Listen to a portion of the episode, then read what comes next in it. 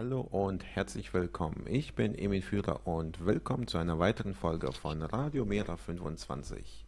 Es ist Folge 18 und heute mit mir dabei Vincent Welch. Ja, guten Abend. Hi, hallo. Schön, dass du da bist. Die, unsere ZuschauerInnen freuen sich immer, wenn du da bist. Äh, die mögen deine Beiträge. Und Ganz da bestimmt. ist heute. Weißt du, bitte? Ganz bestimmt, habe ich gesagt. Ach, auf jeden Fall. Da es heute auch um ein Finanzthema geht, bist du auch natürlich der perfekte Partner dafür. Und genauer gesagt geht es heute um Lindners Sparpläne, die ja, äh, ja seit eigentlich, ja gut, Lindner will eigentlich sparen, seitdem er in der Regierung ist, ne? und eigentlich auch schon vorher. Jetzt in der letzten Zeit ähm, werden seine Stimmen immer wieder lauter. Ähm, er hat zuletzt gefordert, dass bis zu 20 Milliarden Euro im Staatshaushalt fehlen, trotz äh, Rekordhaushalts, ähm, ja, Rekordhaushalt. Ähm, ja, de deshalb muss jetzt natürlich gespart werden, weil die Ausgaben zu hoch sind. Wo will Lindner sparen? Laut seiner Aussage bei äh, Arbeit und äh, generell bei Soziales, bei Arbeit und Familienministerium.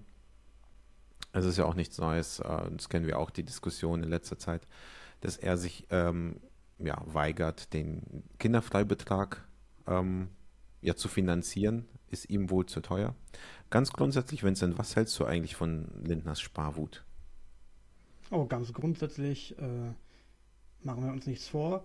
Der treibt seine beiden Koalitionspartner gerade vor sich her, also SPD und Grüne, scheinen sich alles gefallen zu lassen, äh, nur um ähm, auf Biegen und Brechen noch diese Koalition irgendwie aufrechtzuerhalten im Bund. Und ähm, es ist natürlich sowohl aus sozialpolitischen Gesichtspunkten als auch aus äh, wirtschaftspolitischen Gesichtspunkten äh, absolut destruktiv, kontraproduktiv äh, die Haltung von Christian Lindner. Ich weiß auch gar nicht, was jemanden wie ihn eigentlich dazu befähigt, Bundesfinanzminister zu sein. Äh, mit seinem BWL-Business-Mindset glaubt er, er habe irgendwie verstanden, wie man die viertgrößte Volkswirtschaft der Welt managt, aber eigentlich führt uns genau sein finanzpolitischer Kurs gerade ziemlich äh, äh, in die Katastrophe, kann man sagen. Es ist eine ziemliche Talfahrt, die ähm, Deutschland äh, auch im Verbund äh, der Europäischen Union da gerade hinlegt. Denn wir müssen bedenken, wenn Deutschland äh, finanzpolitisch ähm, äh, auf Enthaltsamkeit setzt, wenn wir sparen, dann ähm, ist es natürlich indirekt auch äh, schlecht für unsere europäischen äh, Nachbarländer, weil die dann unter Druck gesetzt werden, es ebenso zu tun. Wenn wir äh, als Deutschland äh, bevölkerungsreiches Land äh, in der Europäischen Union, auch wirtschaftsstärkstes Land in der Europäischen Union, äh, vorgeben, äh, dass wir sparen, dann äh, wird dadurch auch natürlich indirekt Druck ausgeübt auf die ähm, anderen Länder in der Europäischen Union. Und deswegen ist es weder aus einer inländischen, domestischen Perspektive sinnvoll für unsere Wirtschaft, für unsere Bevölkerung, ähm, für alle, die hier im Inland angewiesen sind auf äh, die Verfügbarkeit von, ähm, von, von Jobs, von äh, äh, sozialen äh, Dienstleistungen, von, von, von öffentlicher Infrastruktur, aber auch eben in Gesamteuropa, weil das natürlich wieder abfärbt, dieser politische Kurs ähm, auf die Finanzpolitik der anderen europäischen Länder. Und wir sind immer noch nicht äh, in Europa, wie es scheint, imstande, äh, unsere ähm, Wirtschafts- und Finanzpolitik einheitlich zu gestalten. Also von Fiskalunion hört man die Leute überhaupt nicht mehr reden. Das steht jetzt, glaube ich, das stand schon seit, seit geraumer Zeit, steht, im, äh, steht auf der Agenda der Europäischen Kommission, des Rats der Europäischen Union, eine Reform der, ähm, des Europäischen Stabilitäts- und Wachstumspakts, also der, ähm, der Regelungen, was ähm, die, ja, die gemeinschaftliche ähm, Wirtschaftspolitik betrifft äh, in der Europäischen Union. Aber auch da gibt es null Schritte irgendwie äh, Richtung Fortschritt, Richtung Zukunft, Richtung, Richtung progressiven Ansätzen, sondern es ist eigentlich nur ein, äh, ja, ein Tinkering on the Edges. Das ist so, so, so, so ein Rumfummeln, kann man sagen, äh, an, an, in, in, den Details. Ähm, man will irgendwelche Kennzahlen ändern, vielleicht diese 60% Staatsschuldenquote oder diese 3% äh, Defizitregel. Ähm, und, und andere Sachen und, und, in welchem Zeitrahmen das zurückgezahlt werden muss und Schulden abgebaut werden müssen. Aber äh, wirklich gemeinsam äh, sich auf eine äh, Finanz- und Wirtschaftspolitik äh, zu verständigen und die auch äh, zu kodifizieren dann im, in, in, einem vertraglichen Rahmenwerk in den europäischen Verträgen, das findet nicht statt. und da ist die deutsche Bundesregierung auch noch viel zu visionslos in diesem Bereich. Und mit einer FDP in der Regierung äh, geht es wahrscheinlich auch gar nicht besser. Das heißt, mein Appell wäre an SPD und Grünen, wenn ihr es mit, äh, mit sozialer Politik, äh, mit, mit klimafreundlicher Politik und auch mit pro-europäischer pro Politik ernst meint, dann äh, stellt Lindner vor die Wahl. Entweder ja, er äh, ist er etwas zurückhaltender und lässt auch gewisse Sachen zu, gewisse Reformschritte, Reformprojekte, oder ihr sprengt eben die Koalition und ruft Neuwahlen aus und begründet das gegenüber der deutschen Bevölkerung und den Wählerinnen und Wählern. Ich glaube, wenn man das gut genug begründet, dann kann man da auch Sympathien und dann am Ende auch Stimmen gewinnen. Aber diesen Mut haben sie natürlich nicht. Ne? Die wollen diese Koalition, wie gesagt, auf Biegen und Brechen äh, aufrechterhalten, äh, fortsetzen und das geht eben zu Lasten aller in Deutschland und Europa. Ich glaube nicht mal, äh, nicht nur das, sondern da kommt auch dazu, ich meine, man bekommt von einigen aus der SPD und auch von den Grünen äh, mit, dass sie sich dagegen wehren und auch ähm, nicht so sparen wollen. Ähm, wobei das Mindset, dass wir die Schuldenbremse einhalten sollen, ist ja generell in der kompletten Ampel und auch in allen äh, großen, größeren Parteien. Ja, das, das ist das, ähm, das Mindset. Wir müssen die Schuldenbremse einhalten. Natürlich gibt es immer noch Leute, die sagen, okay, wir sind jetzt in einer schwierigen Position, wir sind in einer Krise, äh, da können wir das immer noch weiter aussetzen. Wobei die Stimmen werden immer weniger.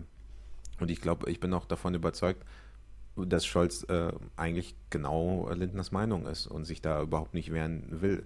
Er ist, meiner Meinung nach, macht er das irgendwo clever, zumindest in diesem Aspekt, dass er nicht ähm, na, ganz vorlaut äh, steht, nach vorne geht und sagt, ja, wir müssen sparen, sondern er lässt äh, Lindner die, ich, ich, will mhm. jetzt mal sagen, die Drecksarbeit machen, ähm, sieht zu, wie Habeck und Lindner sich streiten und ja, sitzt daneben und schaut gerne zu. Ich wollte aber noch was anderes sagen und äh, dieses Zitat wird dir gefallen, Vincent. Ähm, ist von Lindner und der wollte ja seinen Sparplan äh, begründen und sagte, ich zitiere, diese Haushaltslücke, also von äh, ca. 20 Milliarden Euro, diese Haushaltslücke muss erwirtschaftet werden durch Verzicht. Weil jetzt stellt sich die Frage, wie, wie erwirtschaftet man etwas, wenn man verzichten muss? Kannst du mir das erklären? Also für mir geht das nicht in den Kopf. Ja, also ähm, der äh, Bundeshaushalt äh, ergibt sich ja aus der Differenz zwischen den Einnahmen und den Ausgaben des Staates, also der Bundesregierung in dem Fall und, und ihren angeschlossenen Institutionen. Äh, und wenn der Lindner von Erwirtschaften spricht, dann nehme ich mal an, meint er, dass die äh, deutschen Unternehmen, die deutsche Bevölkerung, die Arbeitnehmer und Arbeitnehmer ähm, mit ihrer Arbeit Geld erwirtschaften, was dann auf, auf der Einnahmenseite durch über, über, Steuer, über Besteuerung, halt über Steuereinnahmen dann dem Staat äh, zufließt. Und wenn er sagt, wenn er davon spricht, dass etwas durch Verzicht erwirtschaftet werden muss, dann äh, meint er wahrscheinlich darum, dass, dass die Ausgabenseite des Staates dann wiederum schrumpft, dass wir quasi auf gewisse staatliche ähm, Leistungen, staatliche ähm, Projekte verzichten müssen, ähm, um, um halt diese Differenz wieder auszugleichen, um halt äh, mit dem Bundeshaushalt ähm, aus den roten Zahlen rauszukommen und schwarze Zahlen wieder zu schreiben. Also, also so ungefähr schätze ich, meint er es, aber es ist natürlich vollkommen lachhaft, diese Formulierung, weil äh, wirtschaften wir hier ähm, tatsächlich etwas, indem wir verzichten. Es ist doch viel eher so, dass erwirtschaftet wird, indem produktiv investiert wird. Wenn wir allerdings, auf der, Aufga wenn wir allerdings aus, aus der, auf, aus, auf, auf der Ausgabenseite ähm, verzichten auf, auf gewisse ähm, Stellen, äh, auf gewisse ähm, äh, Projekte, die der Staat finanziert, auf gewisse Ausgaben, die er tätigt, ähm, dann mindert das wiederum äh, das, äh, die produktiven äh, Kapazitäten. Der Staat äh, ist ja dafür da, ganz im keynesianischen Sinne, äh, die Wirtschaft zu aktivieren ja, durch genau. seine Stellung äh, als, äh, als Buyer of Last Resort, als Lender of Last Resort und so weiter und so fort ähm, in die Wirtschaft einzugreifen und die Konjunktur anzukurbeln, äh, wenn sie sich im Abschwung befindet. Nur durch Verzicht äh, können wir vielleicht kurzfristig dafür sorgen, ähm, dass die äh, Bilanz ausgeglichener wird, äh, beziehungsweise ne, dass der Staatshaushalt äh, keine, keine negativen Zahlen schreibt, aber es führt dann auch dazu, dass, glaube ich, äh, der Wirtschaft und auch der Bevölkerung damit äh, nicht geholfen ist. Im Gegenteil, ganz im Gegenteil, äh, der Bevölkerung wird geschadet. Das ist ganz klar. Also es macht überhaupt keinen Sinn, eine Haushaltslücke zu, ja, zu erwirtschaften, die Mehreinnahmen zu erwirtschaften durch Verzicht. Das macht, wie du sagst, überhaupt keinen Sinn. Wenn der Staat verzichtet, die Bürger sollen noch verzichten, äh, die Wirtschaft, warum soll die produzieren, wenn sowohl Staat als auch Bürger verzichten und sparen? wie, wo kommt denn das Geld dann her? Also da, da bleibt ja nichts mehr übrig. Die ganze Wirtschaftsleistung wird sinken, damit auch die Einnahmen für den Staat durch die ähm, äh, wegfallenden oder äh, schrumpfenden Steuereinnahmen. Also das macht überhaupt keinen Sinn. Darüber hinaus ähm, sind wir in der Zeit, wo eben Linda durch äh, Talkshow zu Talkshow gerannt ist und äh, von seinem Sparplan erzählt hat. Ähm, zwei Artikel, die mir über den Weg gelaufen sind, die ich auch sehr spannend fand. Einmal der Zentralverband der deutschen, äh, des deutschen Baugewerbes sagte, wir brauchen 50 Milliarden Euro mehr für sozialen Wohnungsbau. So, jetzt erinnern sich vielleicht die meisten daran, dass die Bundesregierung, die Ampel, äh, mal beschlossen hat, 400.000 Wohnungen zu bauen äh, jedes Jahr. Letztes Jahr waren es 280, also knapp daneben, könnte man sagen. äh, also auch da fehlt enorm an Investitionen, die bitter nötig ist für die Leute, die äh, einfach keine Wohnung haben oder zumindest keine bezahlbare. Dann äh, hab, ist mir noch ein anderer Artikel beim Weg gelaufen, da äh, hat die Deutsche Bahn geschrieben, oder die selber nicht, aber da äh, gab es ein Interview, denn allein der Nachholbedarf, ja, nicht, nicht Investition in neue, in einen Ausbau der Bahn oder sowas, allein der Nachholbedarf bei der Bahn sind 89 Milliarden Euro. So. Das heißt, äh, davon mal, wir wollen jetzt mal komplett ignorieren, dass wir äh, eigentlich eine Verkehrswende brauchen, wogegen sich Herr Wissing ja komplett äh, stellt mit aller Macht, die er irgendwie aufbringen kann. Ähm, sondern allein die Instandhaltung, der, der Nachholbedarf, das, ich weiß nicht, ob du das wusstest, da hab ich, das habe ich in meiner Dokumentation gesehen, das ist total absurd.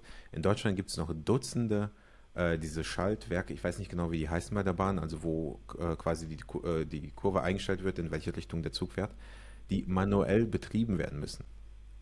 Also, ne, erste Weltland Deutschland, wo man sowas noch manuell machen muss. Also, wenn der Nachholbedarf 90 Milliarden sind. Uns fehlt 50 Milliarden in sozialen Wohnungsbau. Jetzt will Herr Lindner noch 20 Milliarden pro Jahr sparen bei sozialen Projekten allein und sozialen Ausgaben. Äh, also da kann mir doch keiner erzählen, dass davon Menschen profitieren sollen. Wie, wie kann das sein? Also äh, da, da, sieht man einfach, dass Herr, äh, Herr Lindner, unser Finanzminister, scheinbar keine Ahnung hat, wie man einen Staat finanziert. Von Staatsfinanzen absolut keine Ahnung. Und das ist meiner Meinung nach äh, erneut eine Bankrotterklärung der Regierung, dass man so jemanden davor sitzt und dass so jemand so extrem viel Macht hat und so viele Projekte und äh, Sachen in der Bundesregierung diktieren kann. Wobei man immer noch sagen muss, die FDP ist gut in den Umfragen in letzter Zeit wieder etwas gestiegen, aber trotzdem die kleinste Partei in der Ampel und trotzdem so derart viel Macht ausübt und alle anderen Parteien ähm, ja mehr oder weniger ausspielt. Ja, kein Widerspruch da. Guckt ja die Umfrage an, um die Umfragewerte an aktuell. Ähm, die Ampelregierung würde auf keine Mehrheit mehr kommen. Also wenn man SPD, Grüne, FDP zusammenrechnet, äh, wenn heute, wenn, wenn, morgen Bundestagswahl wäre, ähm, könnten die ihre Koalition nicht fortsetzen. Zu Recht, finde ich. Und was du vorhin gesagt hast, äh, dass Scholz äh, das so trickreich macht und quasi die anderen immer äh, streiten lässt und über also allem schwebt, ich glaube, da hast du auch recht. Also der macht so einen auf Merkel, ne? Äh, über allem schwebend, sich irgendwie nicht oder erst zu einem sehr, sehr späten Moment einmischen und dadurch irgendwie so, so eine Aura ähm, der ähm, äh, Unantastbarkeit irgendwie aufbauen. Ne? Äh, wohingegen es einfach nur ähm, der Versuch ist von Scholz, äh, Kontroversen aus dem Weg zu gehen und sich nicht selbst irgendwie äh, auf eine Seite schlagen zu müssen und am Ende des Tages dann halt immer noch doch die ähm, ähm, den, den Kapitalinteressen oder den, den Interessen, denen, äh, denen auch die FDP nahesteht, die, die dann eben auch Vorschub zu leisten und da ähm, einen Flock einzuhauen und den Boden quasi sagen, passieren und nicht weiter. Wir können das eine oder das andere noch für, für sozialpolitische oder für klimapolitische ähm, äh, Dinge ausgeben, aber dann muss doch irgendwie der, der, pragmatische Sachverstand mal irgendwie Überhand gewinnen. Also so in etwa, ne? Ähm, das ist äh, der Politikstil von Olaf Scholz. Aber ähm, was es ihm eben bringt, äh, mittelfristig sehe ich nicht, weil wie gesagt, die, die Wiederwahl äh, steht auf der Kippe. Die Ampelkoalition, wenn morgen gewählt werden würde im Bund, würde so sicherlich nicht weitermachen können. Und deswegen trauen sie sich ja auch nicht Neuwahlen aus, auszurufen. Aber wenn sie den Mut hätten, äh, zu sagen, sagen würden, okay, hier, äh, die FDP blockiert uns zu sehr, äh, das wollen wir nicht was, also wir wollen ja eigentlich progressivere Politik, äh, dann könnten wir das, glaube ich, auch gut argumentieren, solange sie mittlerweile nicht schon zu viel Vertrauen verloren haben. Aber ja gesagt, dafür ist eben äh, der politische Wille auch überhaupt nicht da, das zu tun. Hm, absolut nicht. Also politischer Wille, ja. Der einzige politische Wille, den ich sehe, ist beim Herrn Lindner und Spahn. ähm, das allerletzte, was ich noch äh, dazu sagen will, bevor wir dann zu äh, einem anderen äh, Thema kommen oder etwas anderem. Ähm, wa was mir so derart, äh, was mich so derart nervt bei der ganzen Debatte, ist, dass wir auch hier wieder, das ist eigentlich ähnlich wie bei der Rentendebatte damals, äh, überhaupt nicht über die, die wichtigen und interessanten Dinge sprechen, weil was uns fehlt in Deutschland ist äh, Pflegekräfte, Infrastruktur, wie du sagst, allein der politische Wille für eine Verkehrswende, für eine Energiewende. Was uns fehlt, sind Lehrer für eine gute Bildung. All das, daran mangelt es uns. Was uns nicht fehlt, sind A, ist ein, A Geld. Woran es uns auch nicht fehlt, sind irgendwelche Quacksalber wie Herr Lindner, die äh, meinen, durch Verzicht könnten wir mehr erwirtschaften. Und, und woran es uns auch nicht fehlt, sind genauso Leute wie, äh, wie Herr Wissing, die mit aller Macht irgendeinen Fortschritt blockieren. Ähm, genau, aber jetzt zum äh, anderen Thema, das fand ich auch ganz spannend, dass du das angesprochen hast, dass der politische Wille auch zu größeren Steuerreformen fehlt. So, jetzt hatten, haben wir eine Partei, die CDU oder die Union insgesamt, die haben tatsächlich den Willen und einen Vorschlag gemacht für eine Steuerreform. Wer hätte das gedacht? Sie waren ja nicht lang genug in der Regierung, um so etwas durchzusetzen, also machen die jetzt aus der Opposition etwas. Ähm, und zwar, auch da haben wir eher nur Eckpunkte aber ähm, die wollen die Einkommensteuer auf mittlere Einkommen senken, ähm, beziehungsweise die wollen den Spitzensteuersatz nach hinten verschieben, sprich, dass der Spitzen Spitzensteuersatz erst später greift, also nur reichere Menschen ähm, betrifft, den aber erhöhen, den Satz, um wie viel Prozentpunkte weiß man nicht, wie gesagt, all diese, äh, diese genauen Punkte sind noch gar nicht bekannt. Die wollen eine Flat Tax auf äh, Erbschaften ähm, ja, einführen von 10%. Ähm, wie sinnvoll das ist, da können wir auch nochmal gleich kurz drüber reden, weil das finde ich auch besonders spannend. Und ein Punkt, den Sie auch ähm, genannt haben, ist den Soli abschaffen. Was ich besonders spannend finde, den Soli abzuschaffen, der ja nur Reiche betrifft. Also ich habe nochmal geguckt, weil mir war das auch gar nicht klar, äh, wer überhaupt noch den Soli zahlt. Äh, den Solidaritätszuschlag von 5,5 Prozent zahlen Singles ähm, ab 97.000 Euro im Jahr und verheiratete Paare ab 160.000 äh, Euro im Jahr an Einkommen. Sprich, es betrifft äh, die oberen, äh, obersten 10% in Deutschland. Was wiederum heißt, wenn man sich jetzt den Steuerplan der CDU genauer anguckt, die ja gesagt haben, wir wollen den Spitzensteuersatz erhöhen, müssen die den, müssten die den Spitzensteuersatz um mindestens 6% erhöhen um effektiv einen höheren Steuersatz für die Top 10% zu haben. Wenn die den allein um 3% äh, erhöhen und gleichzeitig 5,5% durch den Soli sinken, ja, dann haben die, dann ist das wieder eine Steuerbegünstigung für die Reichsten. Ja, also es heißt ja immer, warum solle man den äh, so nicht abschaffen? Klar, weil es eine Entlastung für Gutverdiente ist. Stimmt auch, ne? wie du es eben beschrieben hast. Äh, das betrifft ja vor allem nur die, die, die äh, im, im, oberen Dezil ähm, der Einkommensskala, kann man sagen. Äh, nichtsdestotrotz glaube ich, äh, macht es Sinn, das Steuersystem generell zu vereinfachen. Ein bisschen äh, simpler zu gestalten, zu entbürokratisieren, was aber nicht darin münden darf, dass im Endeffekt dann ähm, höhe, hohe, ähm, höhe ähm, Einkommen geringer belastet und, und niedrige Einkommen stärker belastet werden, sondern im Gegenteil. Äh, wenn wir es vereinfachen, dann muss es äh, daran dazu führen, dass wir es gerechter gestalten. Gerechter bedeutet natürlich, dass du die äh, unteren Einkommensschichten entlastest und ähm, dafür die oberen Einkommensschichten, ähm, zumindest die ganz, ganz hohen Einkommensschichten, ähm, äh, von denen du etwas mehr einforderst äh, an, um quasi an, an deren äh, Verdienst. So, unser Konzept bei, bei Mera 25 ist ja das ähm, der ähm, vermögensabhängigen Einkommensteuer. Heißt, wir sagen, wir wollen nicht nur natürlich, wie es, es auch schon der Fall ist, eine progressive Einkommensteuer, orientiert quasi am Einkommen. Je nachdem, wie viel du verdienst, äh, umso mehr musst du auch zahlen. Also jetzt nicht im Flattext von quasi, dass jeder irgendwie denselben Prozentsatz zahlt, egal wie viel sie oder er verdient, sondern äh, wir wollen schon die, den progressiven Einkommensteuertarife beibehalten, vielleicht anpassen, vereinheitlichen und vereinfachen. Aber wir wollen zusätzlich auch eine ähm, vermögensabhängige Einkommensteuer. Das heißt, wir wollen einen Faktor, dass wir sagen, äh, okay, wenn du, wenn du ein hohes Vermögen hast, also ähm, dann sollten wir darauf achten, dass dein Vermögen sich nicht noch äh, übermäßig weiter erhöht, ähm, äh, sondern äh, wir schöpfen gleich sehr viel von dem, was du, was du äh, verdienst, ab, äh, weil du kannst ja auch zunächst einmal, glaube ich, von, von, deinem Vermögen leben. Ne? Also niemand soll äh, niemand soll gänzlich arm werden, niemand soll, niemandem soll alles weggenommen werden. Das würde rechtlich auch gar nicht gehen in Deutschland.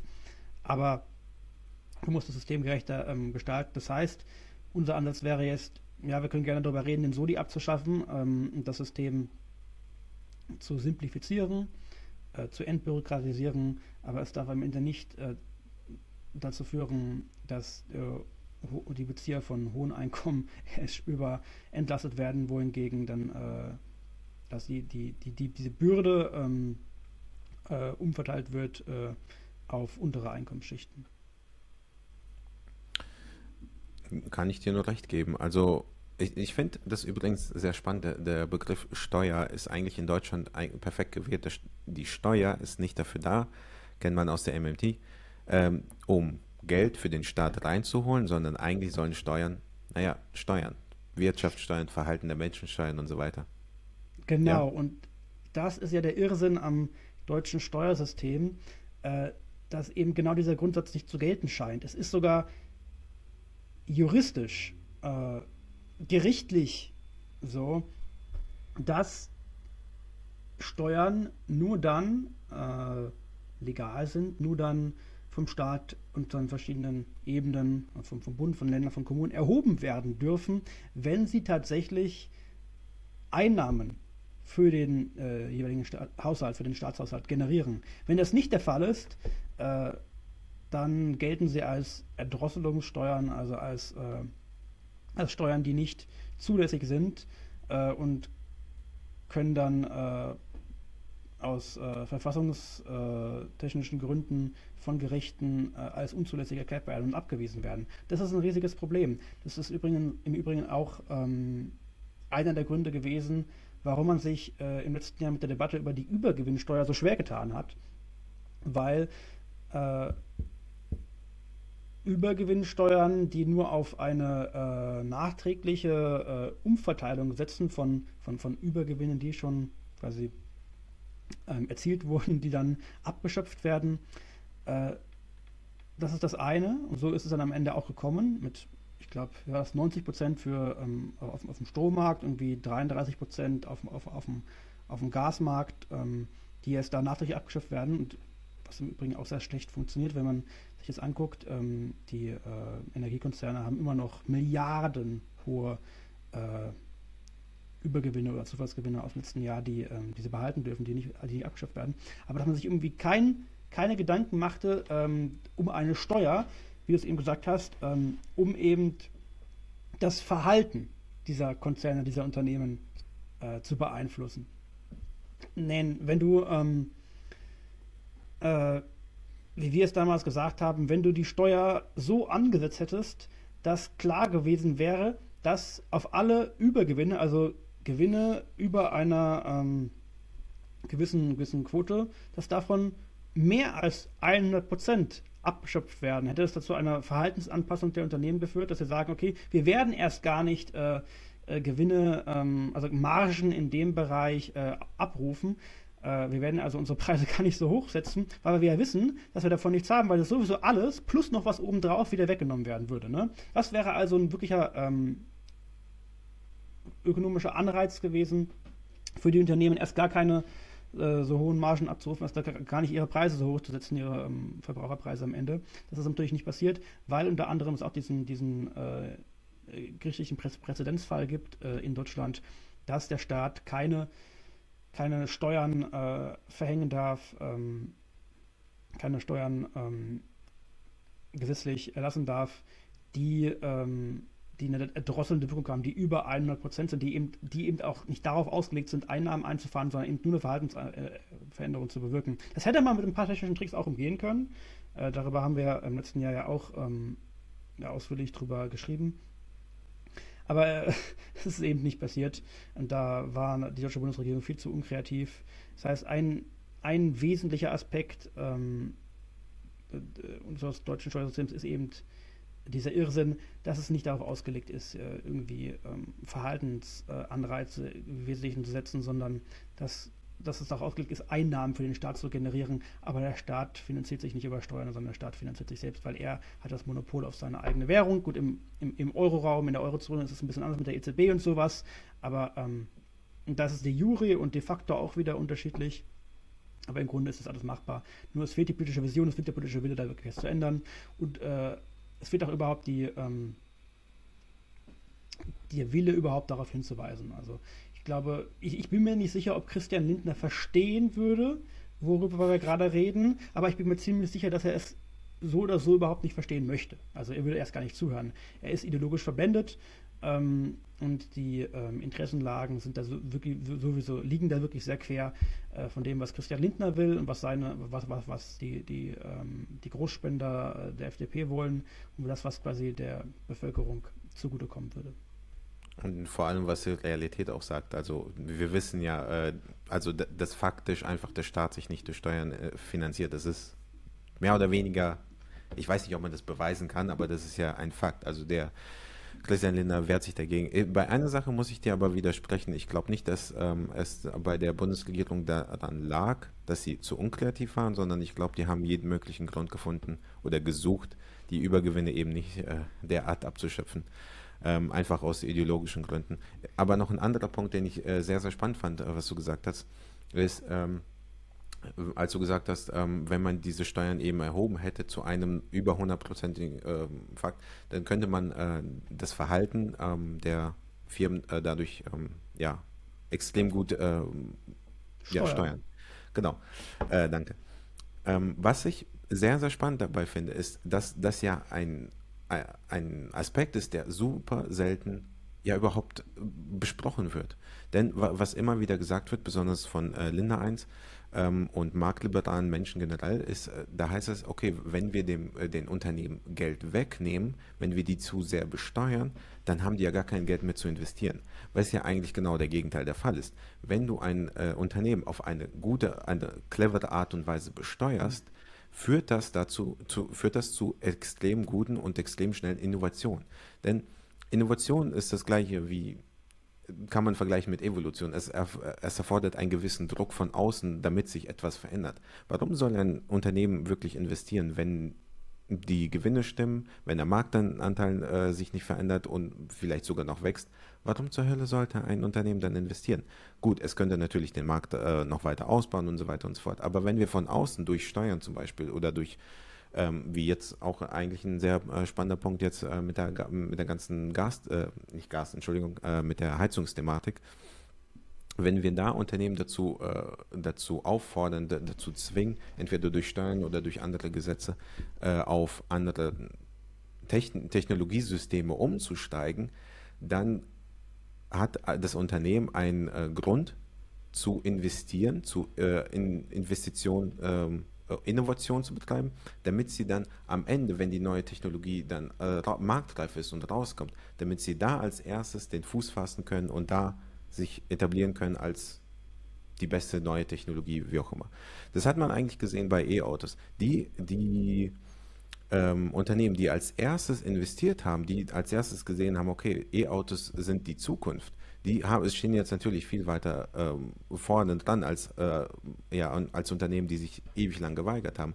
Und das ist ja auch der Grund, wieso äh, auch tatsächlich sogar Autobauer, Autohersteller sich äh, in der ganzen Debatte zu E-Fuels und Technologieoffenheit, das Unwort des Jahres meiner Meinung nach, ähm, dass selbst Autohersteller zum Teil gesagt haben, wir wollen Rahmenbedingungen, wir brauchen feste Rahmenbedingungen, damit wir wissen, wohin die Reise geht, damit wir ganz genau wissen, ja. äh, wo später die Investition und wo am Ende der Gewinn ist. Am Ende geht es denen ja natürlich um, um die Gewinne.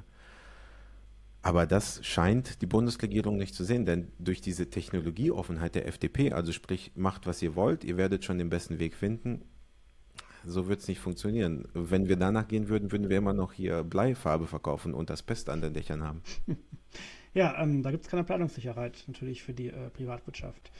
Ähm, wenn der Staat sich nicht auch irgendwie ähm, äh, im Rahmen dessen, was irgendwie noch äh, vernünftigerweise vertretbar ist äh, und äh, auf, auf, auf, gewisse Pfade festlegt. Ähm, man, muss, man muss nicht ewig technologieoffen bleiben, ähm, wenn die Technologien, die zur Auswahl stehen, eigentlich äh, ziemlich klar ist, was darunter irgendwie äh, am, am, sinnvollsten ist. So, und ähm, äh, wenn wir uns anschauen, generell was Steuern betrifft, auch äh, wie die ähm, äh, Bund, Länder und kommunalen Finanzbeziehungen aussehen. Das ist irgendwie jetzt der zweite Punkt neben diesem, ähm, neben, dem, neben dem Aspekt, dass Steuern eigentlich gar nicht zum, äh, zu Verhaltensanreizen, äh, für Verhaltensanreizen eingesetzt werden dürfen.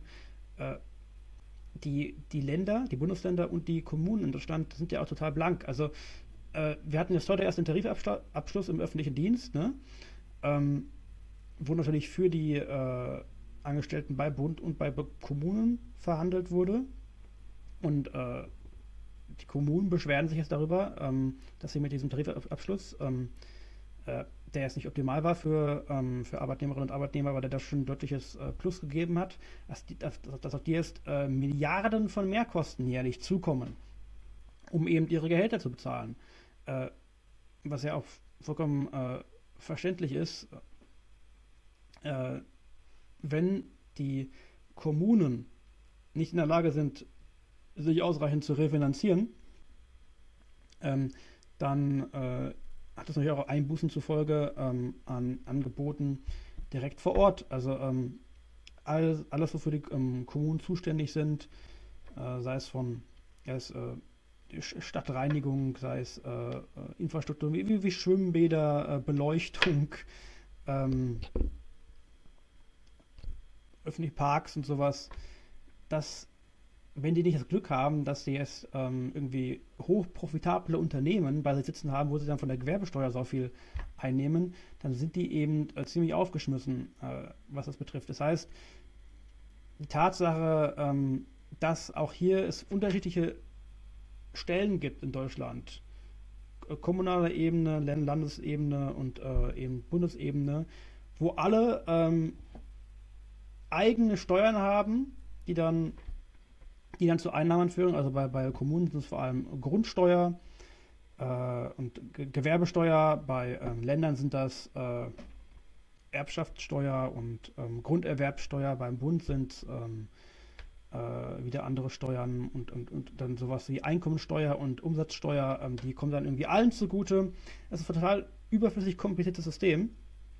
Und ähm, ist eben historisch gewachsen, ergibt sich daraus, dass eben die Annahme bestand, äh, okay, da gibt es verschiedene äh, staatliche Ebenen, die brauchen irgendwie alle eine Einnahmequelle für Steuern. Aber dann, das ist ja die falsche Annahme von vornherein. Also die Prämisse ist falsch. Ne? Wenn wir diese Prämisse hinterfragen und sagen, okay, äh, Steuern dienen eigentlich dazu, ähm, um, äh, um Verhalten zu steuern, äh, um auch die Inflation zu steuern, aber eben nicht dafür, um Einnahmen zu generieren, dann äh, könnte man das ganze Steuersystem gründlich überarbeiten und sagen, äh, wie wir es bei Mera 25 vorschlagen, wir arbeiten einfach über Zuschüsse. Also äh, die Steuereinnahmen fließen zentral alle an, zurück an den Bund und äh, werden dann ähm, ausgeschüttet an die Länder und über die Länder wiederum an die Kommunen, je nach Einwohnerzahl ähm, in Bundesländern, in Kommunen, je, auch noch nach, nach äh, wirtschaftlichen, äh, strukturellen Faktoren, also ähm, äh, wie wirtschaftlich stark äh, ein Bundesland ist und äh, eine, Region ist. Da können dann auch ein bisschen mehr Geld dahin fließen und bei, bei, bei reicheren äh, Regionen ein bisschen weniger Gelder. Also so müsstest du eigentlich arbeiten und nicht mit diesem extrem verworrenen System, wo es eigentlich nur eine Lotterie ist, äh, wo du Glück haben musst, ähm, in, einer, in einer Region geboren zu sein oder in, in einer Region zu leben und dort einen Arbeitsplatz zu haben, die vielleicht äh, wirtschaftlich stärker ist, die äh, höhere Steuereinnahmen über die Gewerbesteuer und dergleichen generiert als oder ähm, wo als, als in BioNTech den Sitz hat. Ja, genau. Also äh, BioNTech hier in, in, in Mainz, in Marburg, die haben Glück mit ihren Gewerbesteuereinnahmen. Aber andere, andere Regionen, andere Kommunen eben nicht. Das ist also auch absolut absurd. Ähm, das sind also die zwei großen Baustellen des deutschen Steuersystems. Das ist übermäßig kompliziert und nicht darauf ausgerichtet, äh, wirklich, wirklich äh, wirtschaftlich äh, Anreize zu setzen und äh, wirklich zu steuern und auch nicht darauf äh, ausgerichtet, irgendwie Inflation einzudämmen durch, äh, durch eben die Abschaffung von Kaufkraft und dergleichen, sondern eben nur darauf Einnahmen zu generieren. Das ist die eine Baustelle und die andere Baustelle eben ist, dass ähm, es total verworren und komplex ist äh, mit den Bund, Länder und kommunalen Finanzbeziehungen. Also dass das auch mal überarbeitet werden müsste und vereinfacht werden müsste. Äh, eben in, in Orientierung an diesen ganz simplen Grundsätzen äh, an der Prämisse, dass äh, Steuern eben dazu dienen, zu steuern und nicht ähm, Geld einzunehmen, weil der Staat ist nicht angewiesen auf Steuereinnahmen, um sich zu finanzieren und seine Ausgaben tätigen zu können. Aber Vincent, dann wird dir der nächste Punkt gefallen. Dann bist du auf jeden Fall äh, Anhänger der CDU nach, nach dem. Denn die wollen das Steuersystem auch etwas vereinfachen, und zwar die Erbschaftssteuer. Durch eine Flat Tax ersetzen für 10% für alle. Super einfach, oder? Da bist du doch direkt ein Fan von, oder nicht? Also ich glaube, wir wollen ja auch ein paar Freibeträge drin lassen und so. Das haben wir bei, bei uns im äh, Mehrer 25 Grundsatzpunkt tatsächlich auch, dass wir sagen, ich glaube, ähm, bis zu ein, zwei, drei selbstgenutzten Immobilien und sowas äh, kannst du behalten, aber danach eigentlich darfst du nicht mehr. Na, wir, es, es ist wichtig, dass wir darauf gucken, dass extremen Vermögen abgebaut werden und gar nicht erst mehr entstehen. So, eine 10% Erbschaftssteuer ist, äh, ich glaube, noch ziemlich, äh, ziemlich äh, gering angelegt und äh, würde wahrscheinlich auch äh, große ähm, Immobilienvermögen, große Betriebsvermögen auch wieder schonen. Ähm, die CDU kommt immer so scheinbar populistischen Vorschlägen daher, wem nützt am Ende wirklich? Natürlich, es, es, nützt denen, die schon viel haben und denen, die gar nicht viel zu vererben haben, äh, an, an, ihre Kinder, an, ihre, an die, nachfolgenden Generationen, auf die das erstmal keinen Einfluss, wohingegen auch eigentlich denen geholfen werden müsste. Also wenn wir, wenn wir Gerechtigkeit, äh, Verteilungsgerechtigkeit herstellen wollen im Land, dann äh, müssen wir dafür sorgen, ähm, dass es so etwas wie leerstehende Wohnimmobilien nicht geben kann und darf. Also du darfst nicht irgendwie äh, fünf verschiedene Ferienhäuser irgendwo besitzen. Ähm, in, in, in, in, Städten, wo die Wohnungslage sowieso extrem angespannt ist, ne? wo du sonst, wo du vielleicht irgendwie äh, im Jahr einmal, also einen Monat lang im Jahr irgendwie dein Domizil aufschlagen würdest, aber sonst irgendwie das nicht, dich das nicht nützt, das geht nicht. Du, ähm, äh, es kann nicht sein, dass äh, gewisse Personen über, über enormes Betriebsvermögen, über, über Firmenanteile äh, verfügen und da äh, einfach nur immer eine Rendite rausziehen. Das heißt, nur die, ähm, die Dividendenausschüttungen äh, genießen, vielleicht die Aktien dann mal verkaufen und gegen andere Aktien eintauschen, dann den, den, den Kursgewinn mitnehmen oder dergleichen. Ähm, dass da so im Finanzmarkt äh, mit gehandelt und spekuliert wird, ähm, was total entfremdet, getrennt ist von der, von der Realwirtschaft und keinen produktiven Nutzen hat, äh, wohingegen äh, äh, der Durchschnittsbürger, die Durchschnittsbürgerin äh, äh, 38 oder 40 Stunden Woche hat und, und ähm, äh, ja, ganz normal arbeitet äh, und sich anstrengt und das ist da so ein, da gibt es so ein Missverhältnis äh, in den Lebensrealitäten, was an, angeglichen werden muss. Wir brauchen ähm, die Vier-Tage-Woche, also wir äh, sind produktiv genug als Land, ähm, wenn alle ihren Beitrag leisten, dass wir ähm, äh, auch nicht, nicht, nicht, fünf Tage in der Woche arbeiten, sondern dass vier Tage eigentlich schon reichen würden. Äh, nur das geht eben, es ist eben dann, glaube ich, am besten zu vermitteln, wenn du alle mit einbeziehst und wenn du, wenn du Verteilungsgerechtigkeit äh, als, als paralleles Ziel äh, verfolgst.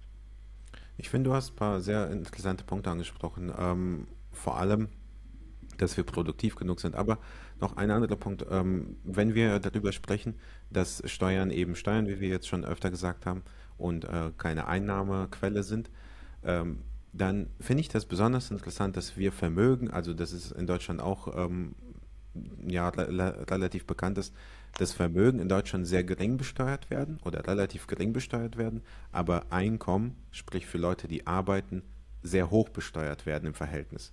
Ähm, das sagt auch Linda immer sehr gerne. Deutschland ist ein Hochsteuerland. Ja gut, Hochsteuerland für wen? Für die hart arbeitende Mitte. Übrigens, dieses Framing äh, finde ich auch furchtbar. Äh, nicht nur die Mitte der Gesellschaft arbeitet hart, auch vor allem die Geringverdiener, die Menschen an der Kasse, die Pflegekräfte, äh, die oft sehr wenig verdienen. Mhm. Auch das sind sehr, sehr hart arbeitende Menschen. Wohingegen wer nicht hart arbeitet, ähm, ja gut, das sind die, die Menschen, die extrem viel erben. Und eine Flat Tax äh, würde genau das ja noch, äh, zum, also beim Erbe würde das ja genau noch verstärken. Sprich, auch da würden wir wieder äh, Vermögen extrem gering äh, besteuern. Äh, Menschen könnten nur durch Dividenden, wie du gerade sagtest, oder durch Aktien hin und her schieben oder sowas, ähm, könnten die wunderbar leben und äh, haben dann extrem viel Geld und müssten dann am Ende einen geringeren Steuersatz zahlen als jemand, der, wie du sagst, 40 Stunden arbeitet. Ist ja, das gerecht? Effektiv geringeren Steuersatz, genau. Effektiv geringeren Steuersatz. Und das ist ein, äh, eine Sache, die ähm, wird ja auch oft gesagt, ne? Leistung muss sich lohnen. Ja, Leistung lohnt sich auf jeden Fall in dem Fall nicht. Äh, wenn ich mehr bezahlen muss äh, oder wenn ich einen höheren äh, Steuersatz bezahlen muss, wenn ich arbeite, als wenn ich äh, hier 10% von meinem äh, von dem ähm, ja, Unternehmen von meinem Papa hier beraten muss.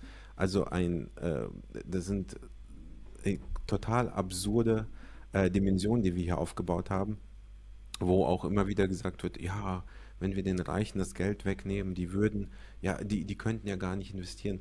Auch da, wie du sagst, äh, die, die Reichen, also wirklich die Top 10 Prozent, und ich hatte ja kurz angesprochen, wie, wie viel die Top 10 Prozent verdienen. Also das sind bei einem Single fast 100.000 Euro im Jahr. Also das ist ein dicker Batzen Geld. Ähm, Mhm. Hey Christian Lindner, wir haben gerade hier dein Haushaltsdefizit gefunden. Da kannst du es doch hernehmen, ne? Das ist genau. auch wieder genau das. Äh, wenn du wirklich daran in, interessiert bist, ähm, buchhalterisch äh, immer im Plus zu sein, was den Bundeshaushalt betrifft, dann gibt es sicherlich auch, auch andere ähm, Ecken und Winkel, äh, wo du das Geld hernehmen könntest. Ne? Unter anderem nämlich äh, von, von, von Superreichen, von einem sehr hohen Einkommen und Vermögen könntest du es könntest abziehen. Aber das will dann nicht getan werden. Also Steuererhöhungen schließt der Lindner immer aus. Und äh, um vielleicht auch nochmal kurz auf, auf, das Thema Bundeshaushalt zu kommen. Ähm, es ist ja nie, im Grunde nur das, es ist äh, nur äh, eine ähm, buchhalterische Rechnung. Mehr ist es nicht, was, was den Bundeshaushalt betrifft. Also ob der jetzt in einem Jahr mal äh, bisschen im, im, Negativen ist oder im anderen Jahr im Positiven, äh, relevant ist, äh, was dabei rumkommt. Ne? Also der, der Staat, äh, der deutsche Staat, war in den vergangenen Jahrzehnten, also eigentlich seit der Gründung der Bundesrepublik, so gut wie immer äh, in der Miese, hat, hat äh, nominell immer mehr, mehr, mehr, weiter Schulden angehäuft, ne? in, in, Relation zum BIP, weil wir auch gleichzeitig gewachsen sind. Ähm, das Produkt, ist gestiegen. Äh, in, in Relation zum BIP ist es vielleicht manchmal auch ein bisschen so runtergegangen wieder. Aber nominell haben wir immer mehr Schulden auf, ähm, angehäuft, haben uns quasi Jahr für Jahr immer mehr ähm, verschuldet, indem wir äh, Staatsanleihen ausgegeben haben und da eben Kapital eingenommen haben äh, von, von, von den Geschäftsbanken. Äh, das ist kein Problem. Also das kannst du auch in Zukunft weiter so fortführen.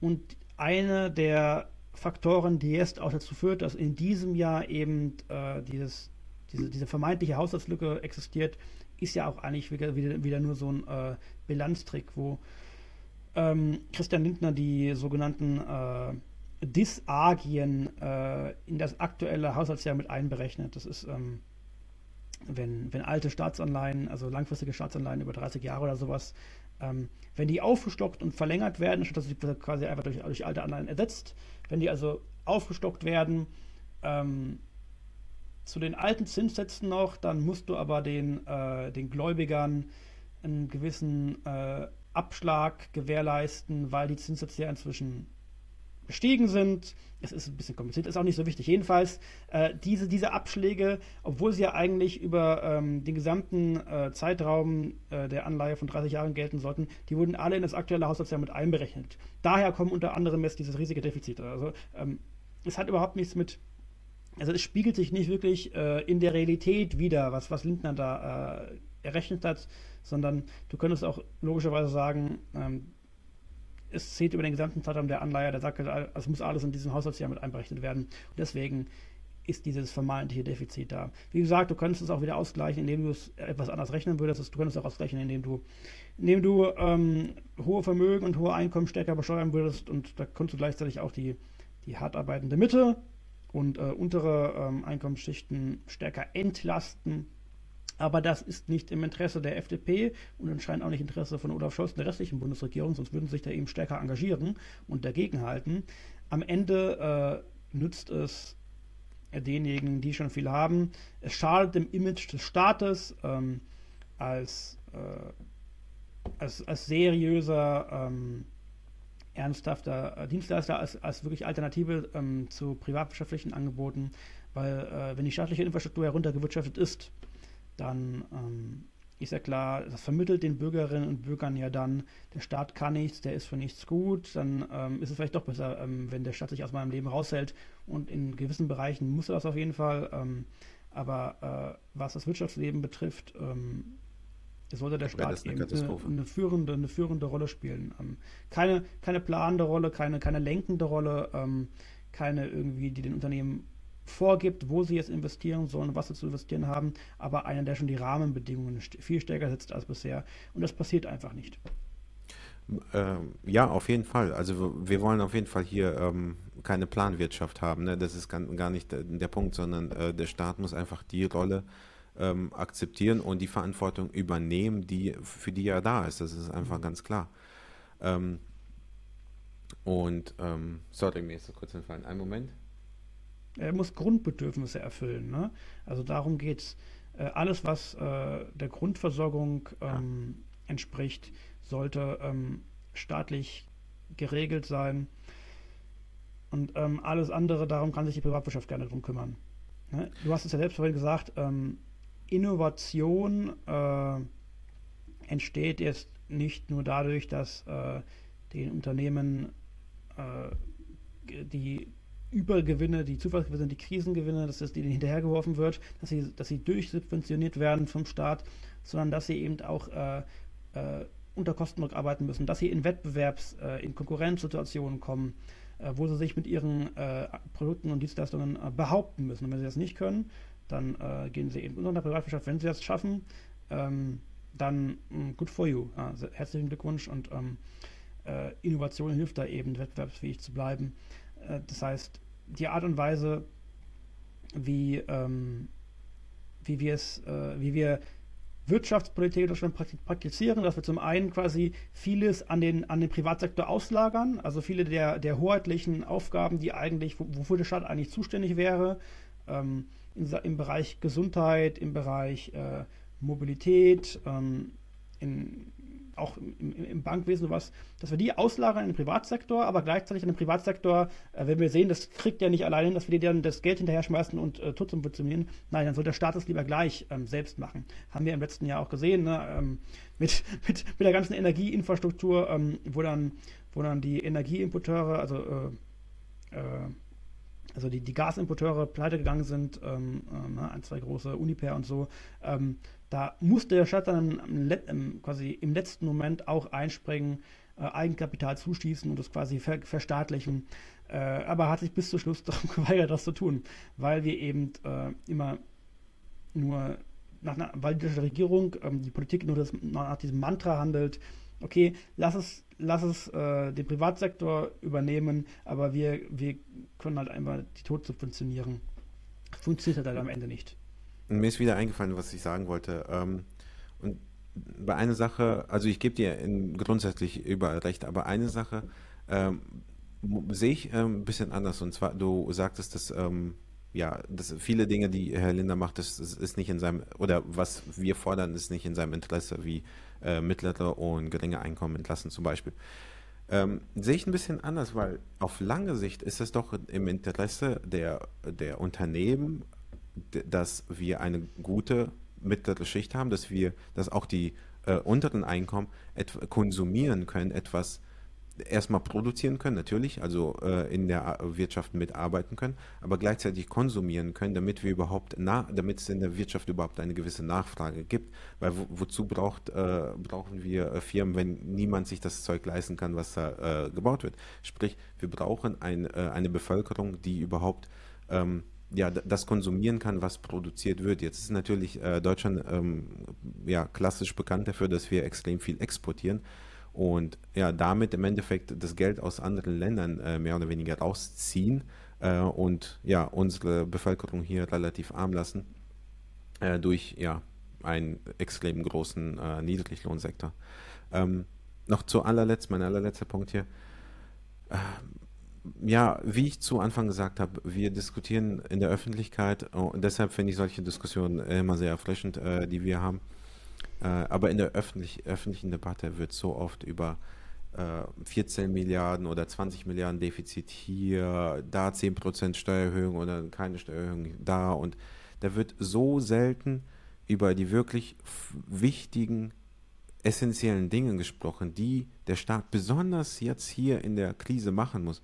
Und zwar gleichzeitig nicht nur, dass diese Dinge äh, absolut nötig sind, auf jeden Fall, aber gleichzeitig äh, das Ganze mit dem finanziellen, mit dem äh, mit Finanzpolitik zu, äh, zu koppeln. Sprich, wir brauchen dieses Geld jetzt, damit wir in Bildung investieren können. Wir brauchen dieses Geld jetzt, damit wir in eine Infrastruktur investieren können, damit überhaupt eine Infrastruktur da ist, wo, wo ein Unternehmen überhaupt etwas aufbauen kann. Ja?